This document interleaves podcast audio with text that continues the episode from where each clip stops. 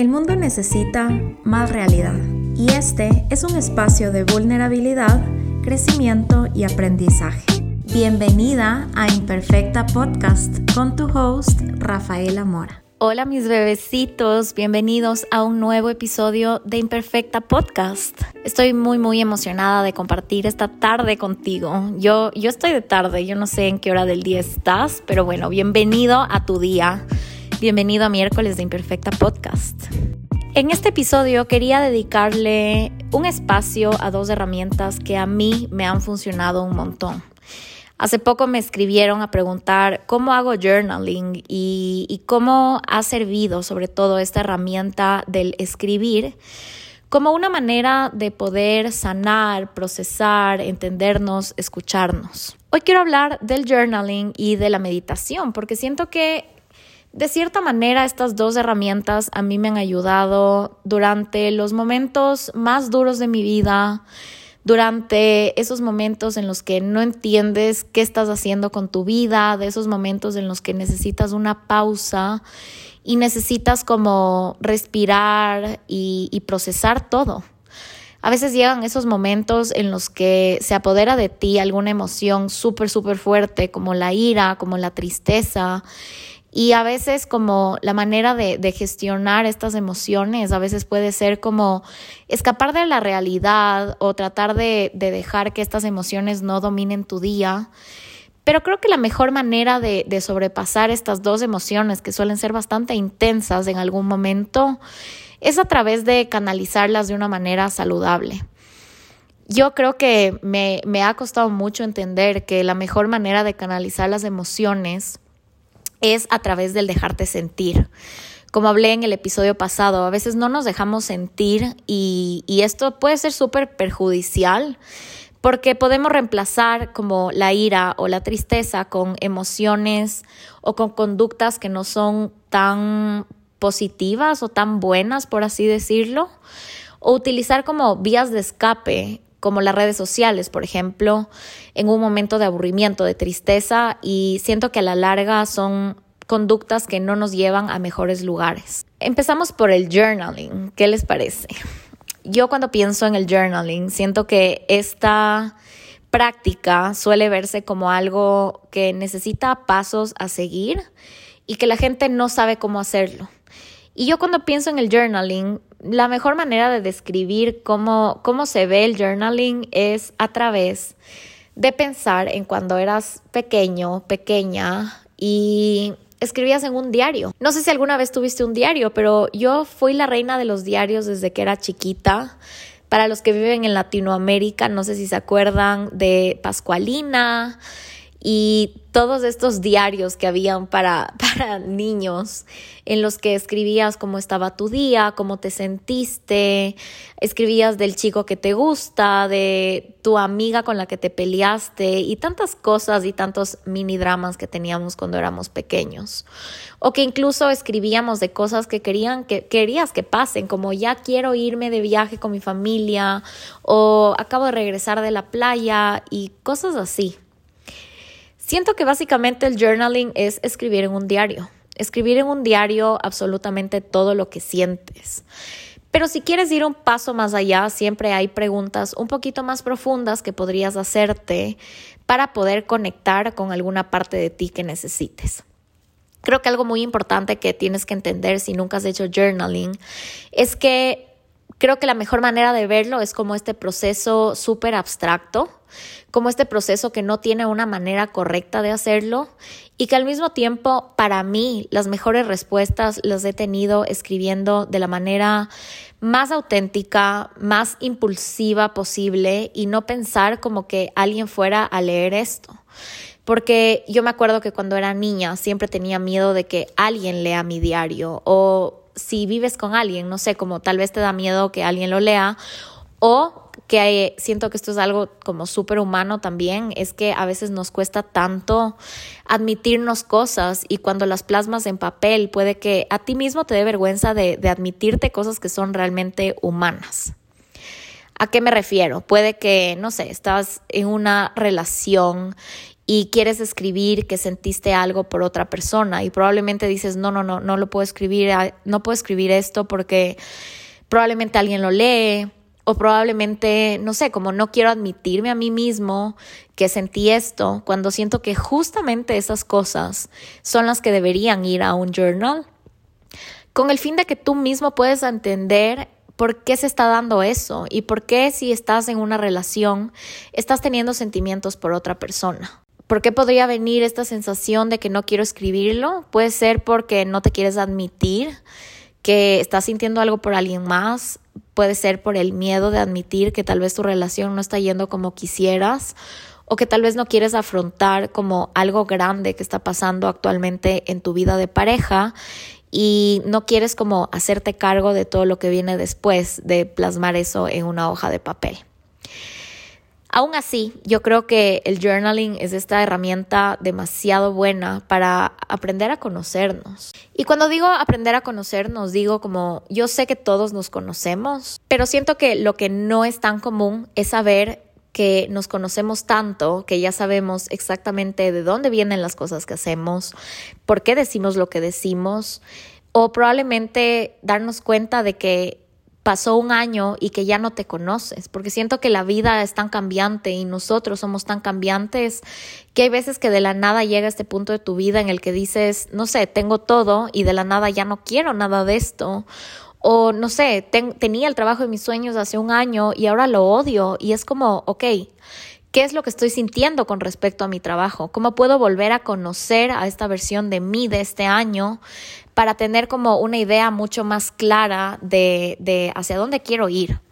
Siento que de eso va el journaling. Para mí, la manera en la que hago journaling, y estas son preguntas que me las hacen constantemente, es si lo hago únicamente en la mañana o cómo es mi proceso del journaling. Yo cuando veo, sobre todo a mis amigas que hacen journaling, yo siempre me he dado cuenta que ellas lo hacen como este ritual de morning pages. Eso quiere decir que tú te levantas y o lo primero que haces antes de empezar tu día o lo primero que haces antes de empezar con tu rutina de trabajo es escribir en un diario todo lo que sientes o cosas que tienes que procesar. Para serte súper sincera, yo no tengo una hora de hacer journaling y de hecho no es algo que lo hago absolutamente todos los días. Siento que es esta rutina que desgraciadamente recurro a ella cuando algo difícil está pasando en mi vida o cuando algo difícil está pasando en mi vida y aparte de quererlo procesar, quiero agradecer por todo lo bueno que sí tengo. De todas maneras, siento que el journaling tiene que ser como esta herramienta que la utilice siempre porque siento que estas herramientas son como el mantenimiento de un auto, o sea, no tienes que esperar a que el auto esté dañado para llevarlo a la mecánica, pero la idea es que hagas estos mantenimientos esporádicamente para que tu auto esté en las mejores condiciones posibles. Así es como yo lo veo. Hay épocas en las que me permito más escribir, hay épocas en las que siento que todo va lineal, todo está tranquilo y como no tengo esta necesidad de escribir qué es lo que siento. De todas maneras, ahorita haciéndome como siendo un poco introspectiva con lo que con lo que dije, creo que sí sería bueno que en estas épocas en las que tienes todo figured out y que todo se siente como lineal de cierta manera, también puedas permitirte agradecer por todo lo que ha pasado. Y es lindo porque a mí me encanta escribir y lo hago con diferentes propósitos. O sea, no solo lo hago con el fin de conocerme, procesar las cosas, sino que a veces, no sé, pasan cosas como... Hoy, 3 de octubre, me gané la beca, mi maestría y decir, wow, o sea, me gané una beca y leer esto un año después y decir, qué cool, así me sentí cuando me gané esta beca.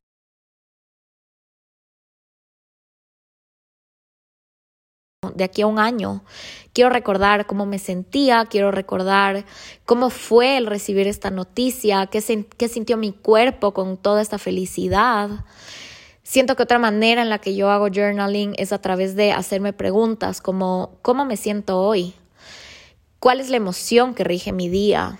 O también puedo hacerlo a través de el querer manifestar cosas. El querer, por ejemplo, decir, me voy a ir de viaje el próximo año a este viaje que tanto he querido y así me voy a sentir, así se va a sentir este viaje. En general creo que el journaling tiene como un montón de matices y eso es justo lo que quería topar aquí. Y es que no hay una sola manera, porque siento que muchas veces las personas no acceden a esta herramienta, al igual que la meditación, obviamente, porque sentimos que hay una manera correcta de hacerlo y si lo hacemos mal, sentimos que o no cumple con su propósito, o no me va a servir de nada, o para qué lo hago, o puede ser incluso visto como esta pérdida de tiempo, entre comillas, por así decirlo de decir, no, ¿por qué me dedicaría 10 minutos de mi día a hacer esto si tengo que empezar a trabajar? Y cómo, cómo agregar esto a mi día a día. Ahora, hace poco encontré una carta que me escribí hace un año y dije, wow, había hecho es, nunca había hecho esto y se sintió tan hermoso porque aproximadamente en junio del año pasado me escribí una carta que decía léeme en un año y la guardé en mi compu. Y básicamente en, esta carta yo empezaba la carta diciendo como me estoy tomando un café, estoy en mi oficina, me siento de esta manera, mi relación de pareja va de esta manera, mi relación con el trabajo va de esta manera, em, así estoy actualmente, así se ve mi vida actualmente, acabo de volver de este viaje y así, como si tú le fueras a contar a tu yo del futuro todo lo que estás haciendo. Y luego me hice unas preguntas que básicamente era como, ¿cómo va tu relación de pareja? ¿Cómo va tu relación con el trabajo? ¿A qué personas has conocido en este año? ¿Qué fue lo más difícil de este año? ¿Qué fue lo más lindo de este año?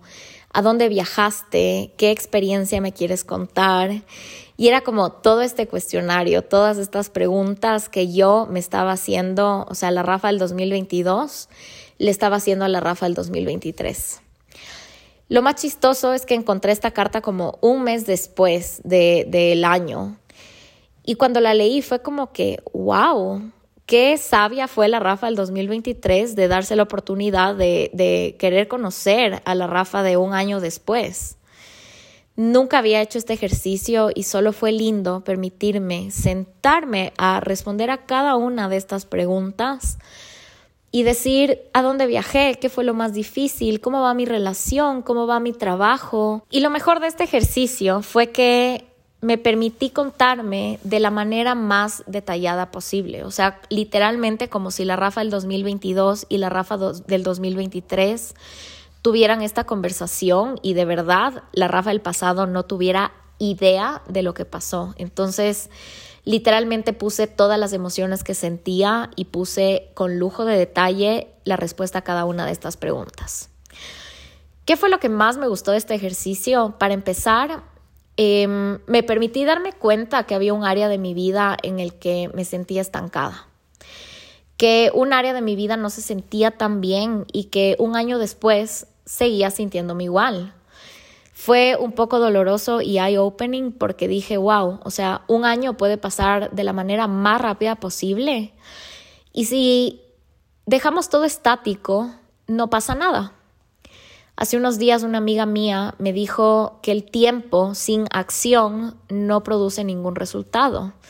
Y me dio esta analogía de que si tú pones una olla con agua en la hornilla, pero nunca la prendes, el agua nunca va a hervir. Y siento que eso pasa con todas las cosas en la vida. No porque solo des tiempo a algo, quiere decir que ese tiempo de por sí va a mejorar algo o va a sanar algo o va a cambiar algo. Siempre que haya tiempo tiene que, ver, tiene que haber acción para que tú puedas alcanzar cualquier tipo de resultado que tú quieras alcanzar. Ahora, una cosa que me gustó de este ejercicio fue que me di cuenta que un año puedo hacer, en un año puedo hacer tantas, tantas, tantas cosas y que esto es algo que me pasa a mí y estoy segura que, estoy segura que a ti también te pasa y es que a veces pasan los años y tú sientes que estás exactamente en el mismo punto en el que estabas hace un año. Como que nada cambió, no hice nada, eh, porque estoy haciendo esto, dudas de ti, viene el síndrome del impostor y de la nada es como, te crees menos, te crees menos. Y este ejercicio fue hermoso porque... Para empezar, me, me, permití reconocer todos los logros que había alcanzado en un año, que fue bastante. Me permití reconocer que la Rafa del 2022 nunca se hubiera imaginado que iba a ser una maestría y solo el contarme como, oye, no sabes, estoy haciendo una maestría, como, like, what the fuck, en verdad, nunca me hubiera imaginado. El decir, conocí a estas amigas increíbles y hablé de dos amigas de México que tengo y una amiga de Cuenca, de otra ciudad, que hice este año, que son unas muy buenas amigas y que ahora están muy presentes en mi vida. Hablé de los viajes que hice, que fueron bastantes. Y solo leer todo esto fue como decir, wow, soy una crack, soy una chingona. O sea, hago cosas increíbles en un año y a veces me olvido de todo el poder que tengo de conocer a gente, de viajar, de trabajar, de toda la magia que puedo expandir en mi día a día y en mi círculo, que a veces simplemente nos olvidamos.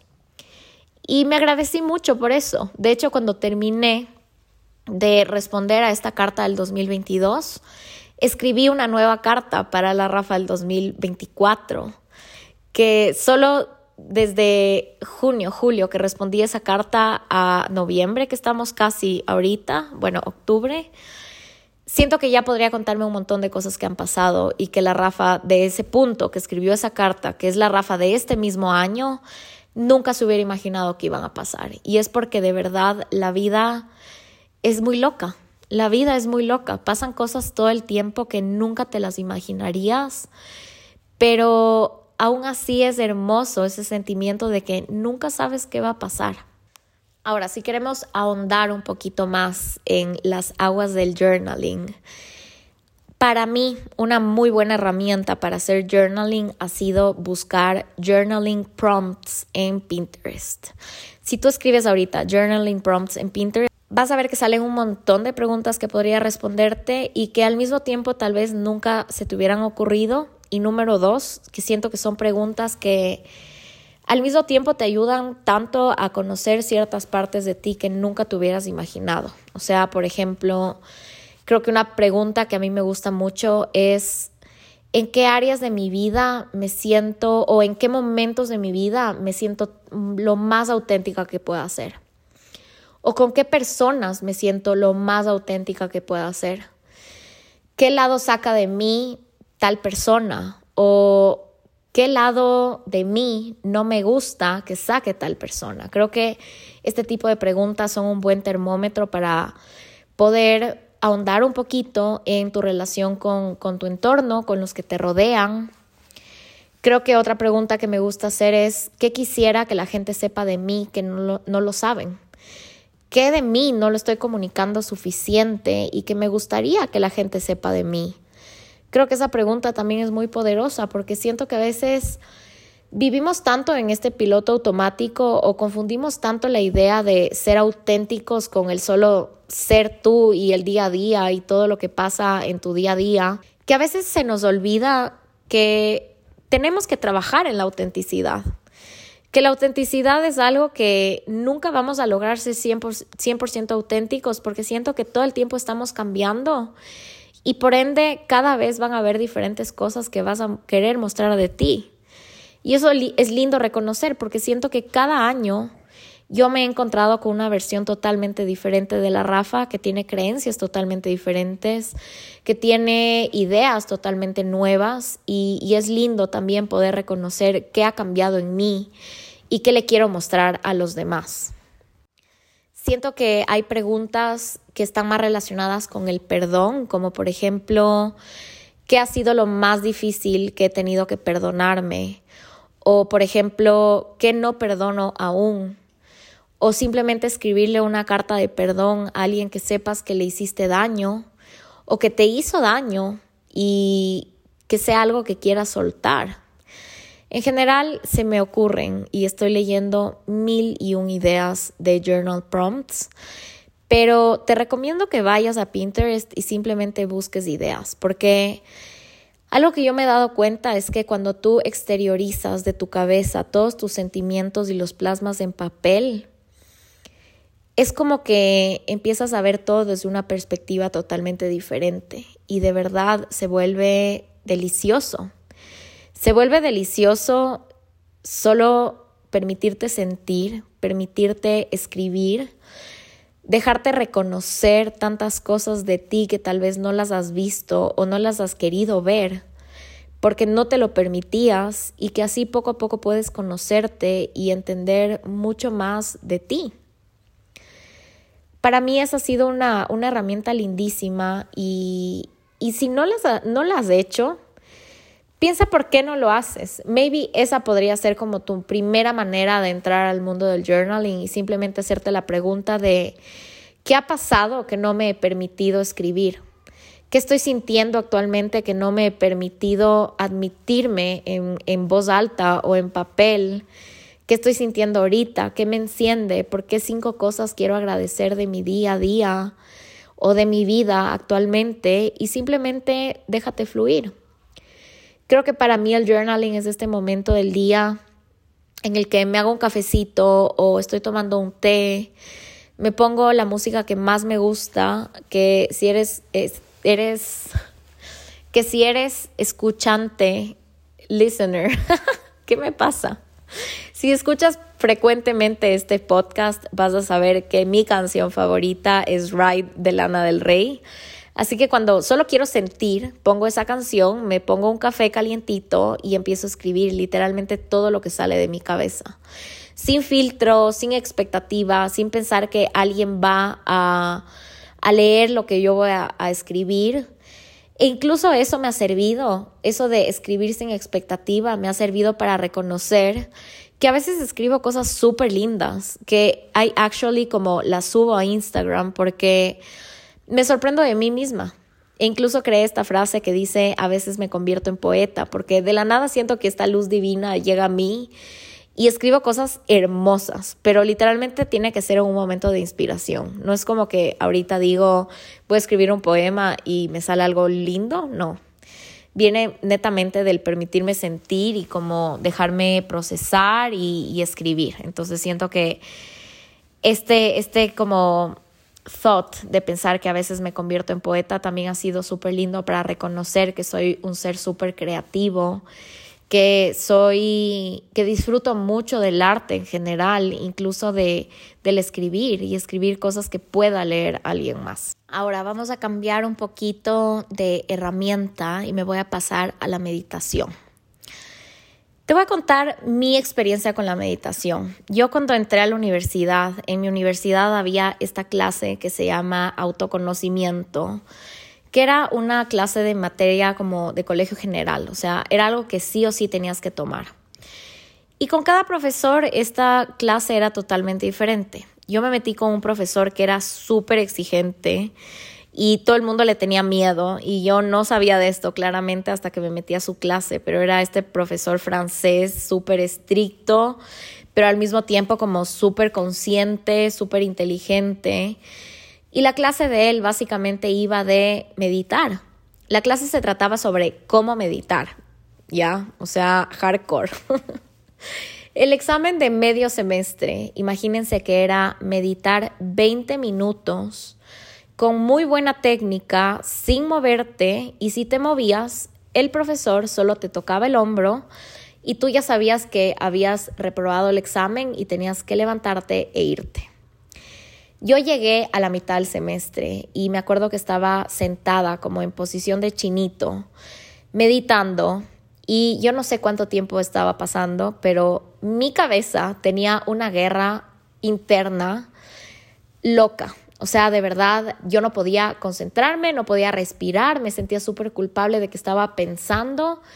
Y de la nada solo empecé a sentir que se me amortiguaban las piernas a tal punto que sentía como que había mil abejas adentro de mis piernas y solo mis piernas vibraban. O sea, yo creo que era porque literalmente se me estaba yendo toda la sangre de las piernas y yo estaba como demasiado consciente de todo y al mismo tiempo mucha ansiedad y no aguantaba hasta que llegó un punto que no aguanté más y descrucé las piernas.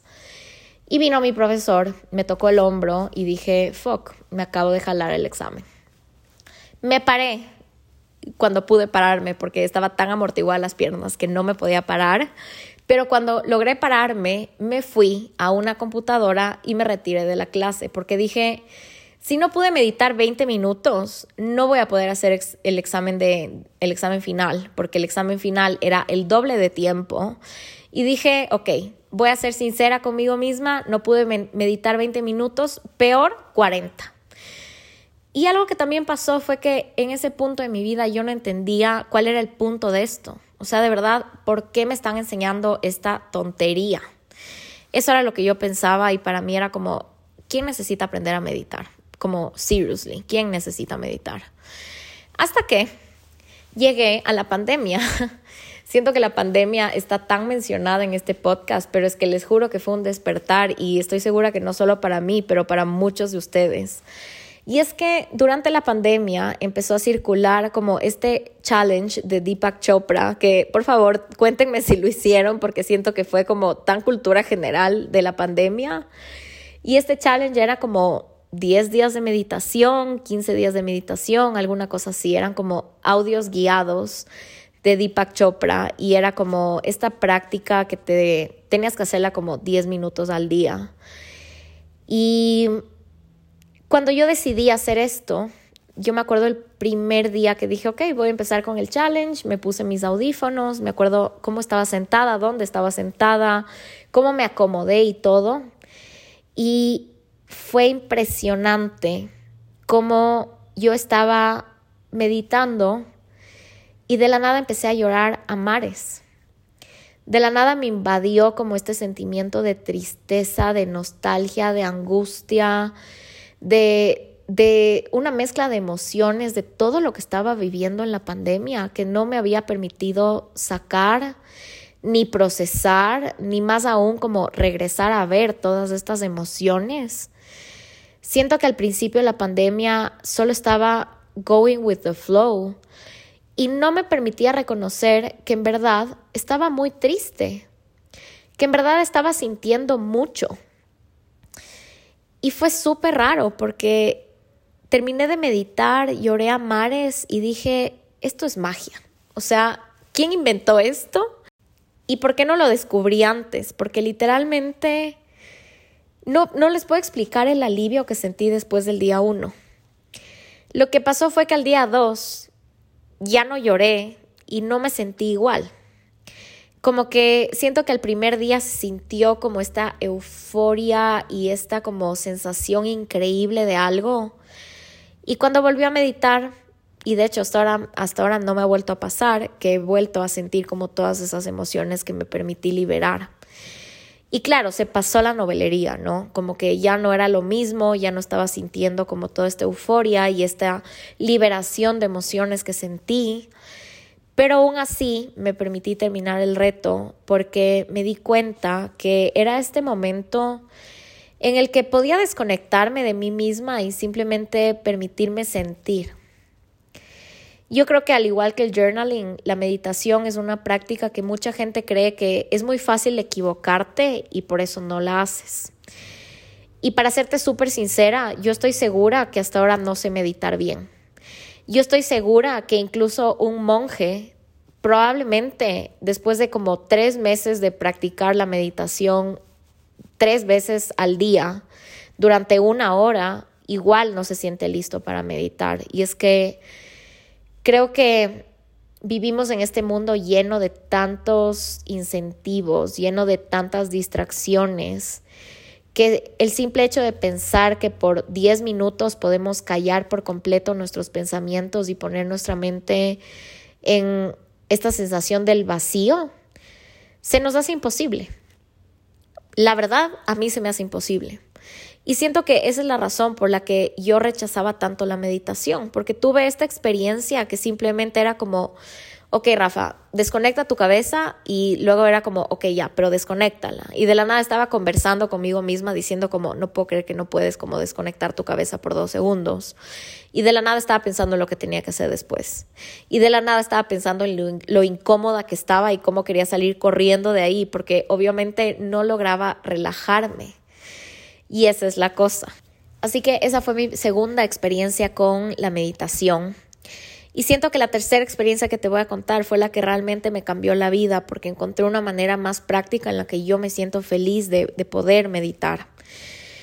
Cuando yo empecé terapia con mi primer psicólogo, que igual fue como meses después de, de esta historia que te cuento, él me preguntó si yo había meditado.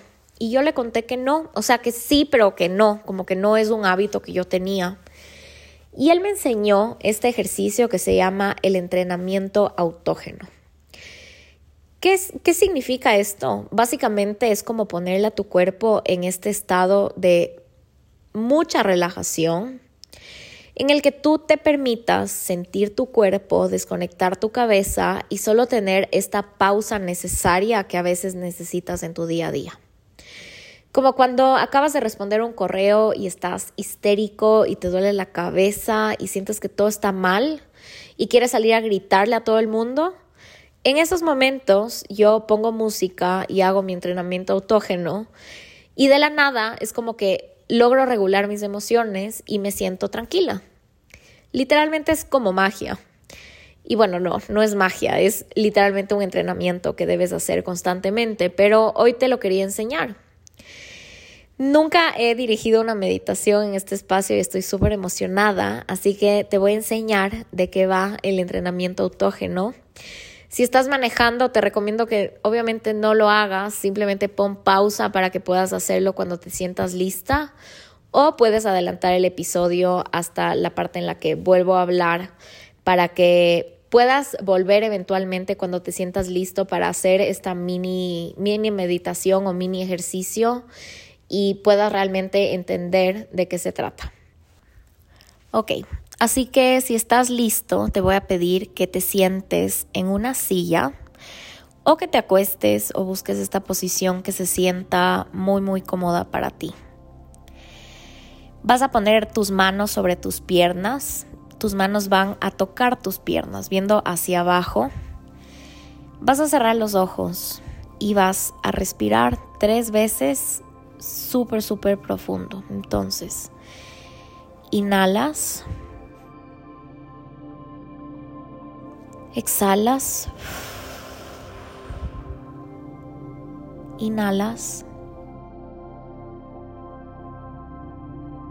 exhalas.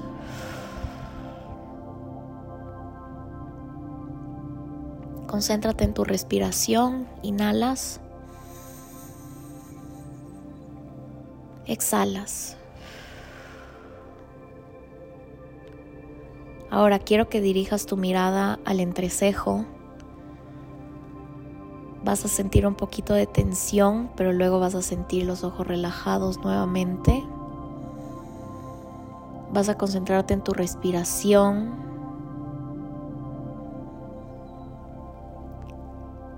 Y te vas a imaginar que estás flotando sobre una laguna súper tranquila.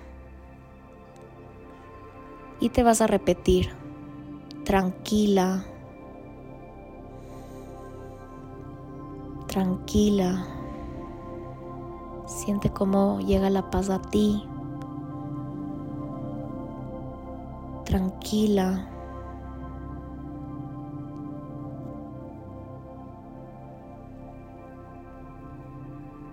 Sigue respirando.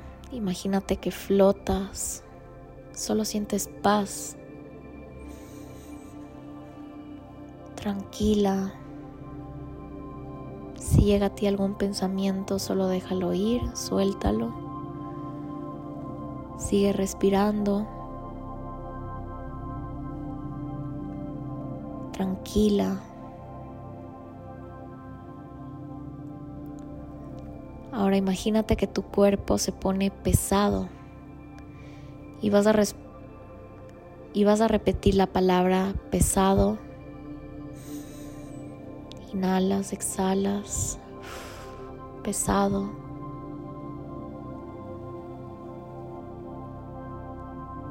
Pesado. Siente como cada músculo de tu cuerpo se relaja.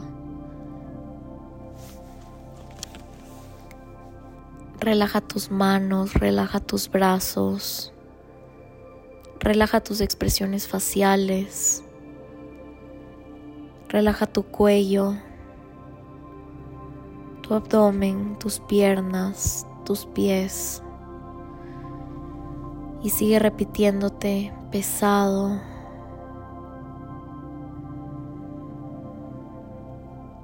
Pesado.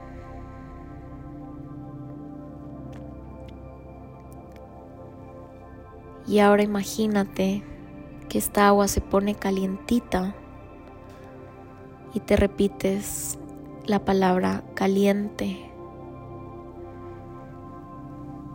Caliente. Inhala, exhala. Mientras te repites la palabra caliente.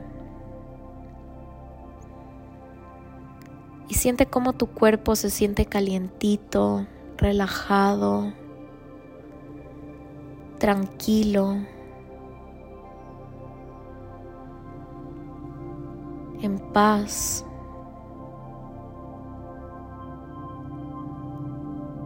Permítete disfrutar de este estado de mucha relajación. Puedes seguir respirando con profundidad. Puedes seguirte imaginando que flotas en esta laguna deliciosa calientita, tranquila.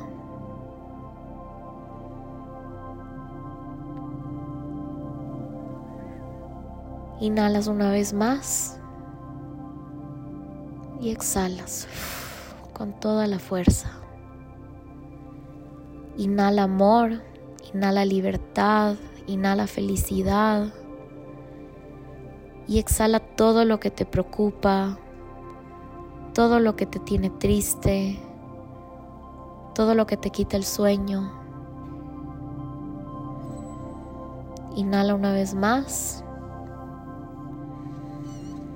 y exhala con mucha fuerza.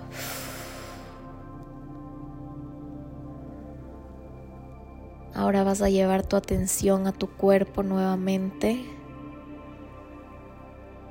y permítete sentir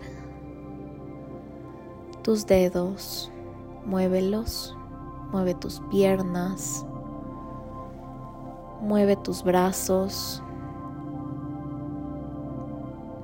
mueve tu cabeza, regresa tu atención al espacio físico en el que está tu cuerpo y cuando te sientas listo, abres los ojos.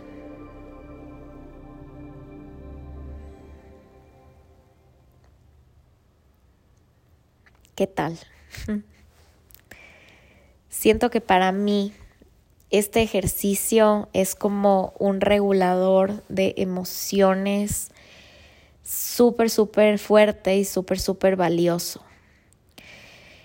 Ahora, cuando yo quiero manifestar, cuando yo quiero pensar en todo lo que quiero alcanzar, ya sea a nivel personal, laboral, viajes, compras, amor, conversaciones, lo que sea que yo quiera manifestar y atraer a mi vida, una vez que yo termino este entrenamiento autógeno, lo que yo hago es hacer un ejercicio de visualización en el que me imagino ese algo que quiero alcanzar y me imagino la situación concreta de cómo se siente el alcanzar eso, cómo me siento yo, cómo estoy vestida, cómo es mi pelo, como si literalmente estaría como visualizando ese algo que quiero alcanzar.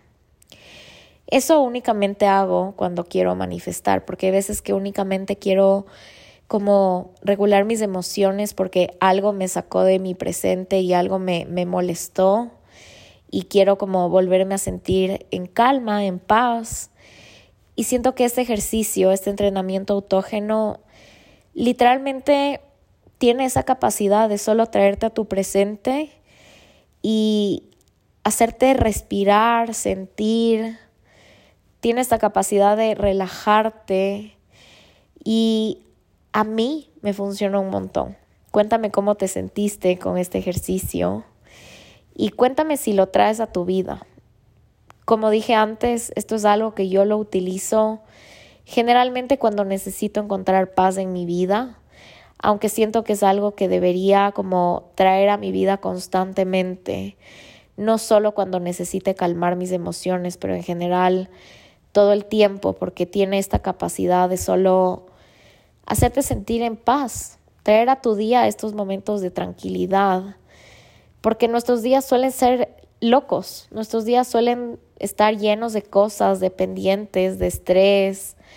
Y siento que este ejercicio es delicioso y que tiene la capacidad de solo hacerte sentir bien. Volverte a acordar cómo se siente el estar relajado y tranquilo y calientito y solo decir, ok, estoy listo para continuar con mi día. Así que eso, bebés, espero que te haya gustado este episodio. Estas dos herramientas para mí son oro y me encanta haberlas descubierto. Siento que son dos herramientas que me permiten vivir de una manera mucho más consciente, mucho más presente y que sin ellas, de verdad, yo siento que recurriría a, a callar mi mente y mis pensamientos y decir como, ok, no voy a profundizar en cómo me siento y no me voy a permitir escucharme o que probablemente trate de evitar cualquier tipo de emoción que siento y reemplazarla con cosas como el ver tele o redes sociales, que siento que al final estas prácticas, si bien no son malas, porque no quiero tampoco como satanizar que veas tele o veas tu Instagram o TikTok, siento que todos lo hacemos, pero saber que hay momentos en los que necesitamos recurrir a algo que nos dé más paz